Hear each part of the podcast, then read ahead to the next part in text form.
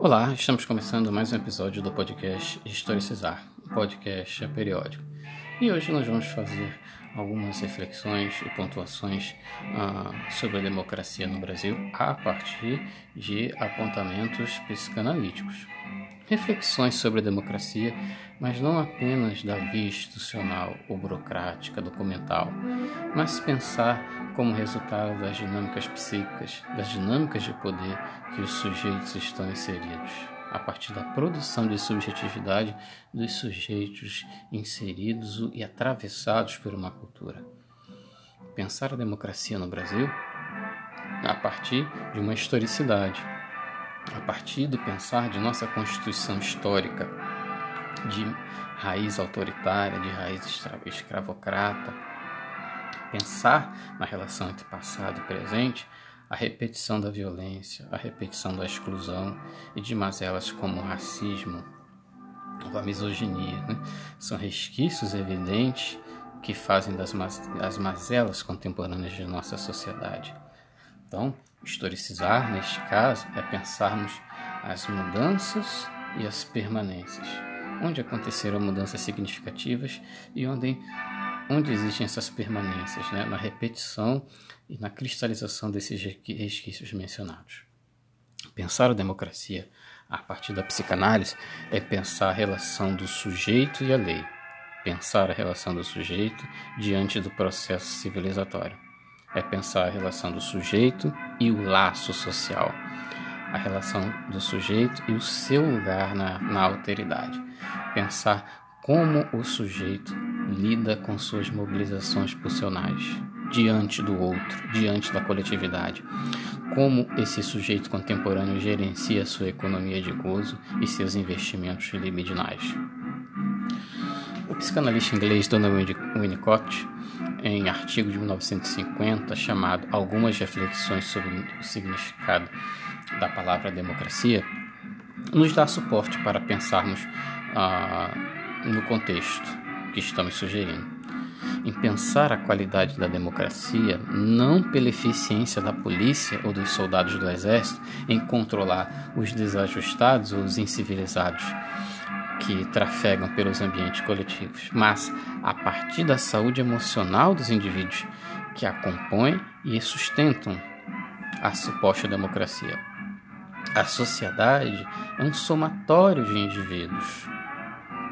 Em dias atuais, observamos que sujeitos não só têm dificuldade em lidar com a democracia, como a repudia, como existe uma parcela da nossa sociedade que repudia a democracia, por uma questão clara de identificação com a barbárie e com a prática autoritária. E isso diz de seus conflitos inconscientes. Winnicott diz neste texto de 1950: observar a capacidade do indivíduo de participar na criação e manutenção do ambiente local. Lembra, lembrar que Donald Winnicott, este psicanalista inglês, ele distanciou-se um pouco da metapsicologia freudiana ao trazer a dependência e o ambiente como questões primordiais à constituição psíquica dos sujeitos sujeito intersubjetivo, que é esse homem que só pode encontrar a si mesmo em sua relação com o outro. Através do Winnicott, vamos compreender que o fator ambiental é eti etiologicamente decisivo na estruturação da personalidade dos sujeitos.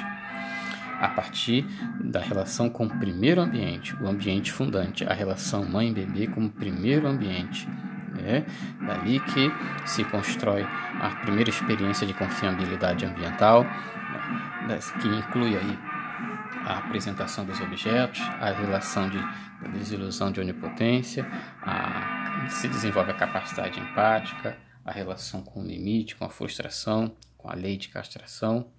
O Winnicott vai chamar né, essa experiência primitiva né, como fator democrático inato e podemos observar hoje a, a instituição escolar como um ambiente em crise, um ambiente que, que, que tem se reconfigurado diante da, das demandas da sociedade contemporânea, diante da, de novas formas de lidar com o sujeito contemporâneo e suas questões.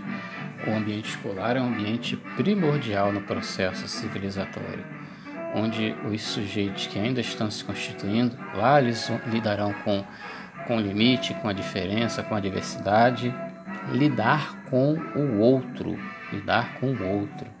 Então, ah, pensar a democracia, pensar o lugar da coletividade na democracia, não é pensar apenas na compreensão cognitiva das pessoas, na compreensão do que está escrito na Constituição de 1988, a Constituição Cidadã, que nos faz lembrar logo Ulisses Guimarães ou um pouco mais atrás Tancredo Neves. É preciso se pensar a democracia a partir da matriz relacional dos sujeitos que a compõem, que compõem a vida em sociedade pensar individualmente o princípio de alteridade. Democracia é resultante de sujeitos maduros psiquicamente. Não deve jamais ser impostas. Então, a, as falas de um soldado com um cacetete, obedeça, entenda, são, são dispositivos inúteis.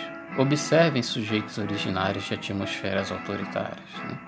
Por isso que ah, ah, nós somos resultados de uma de uma historicidade marcada por golpismos, marcadas pelo traço escravocrata, marcado por um traço violento, marcado por um traço de não aceitação da, da diferença, daí a dificuldade no estabelecimento da, da democracia.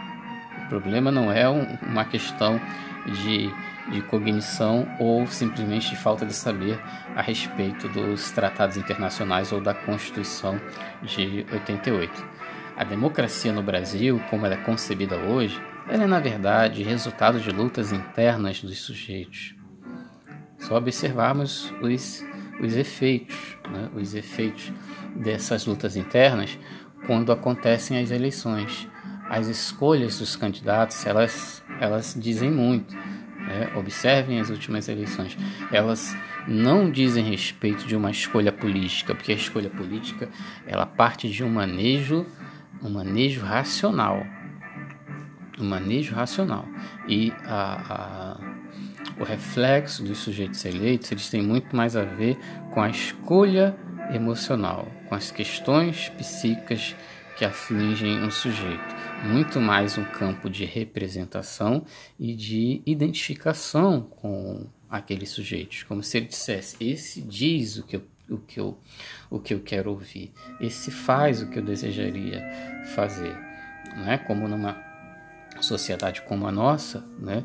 Ah, os próprios pobres eles são capazes de eleger pessoas que atuam no parlamento contra os pobres negros e pobres que, a, que são capazes de eleger pessoas com raciocínio é, racista, né?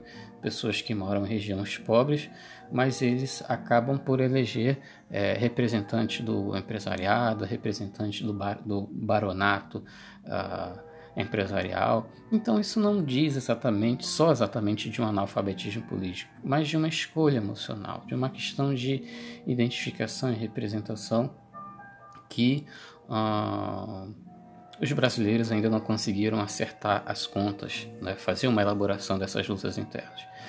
Por isso que nos é muito preocupante como pesquisadores a existência de uma importante parcela de nossa sociedade que não só repudia a, a democracia, como deseja a barbárie, deseja o, o autoritarismo.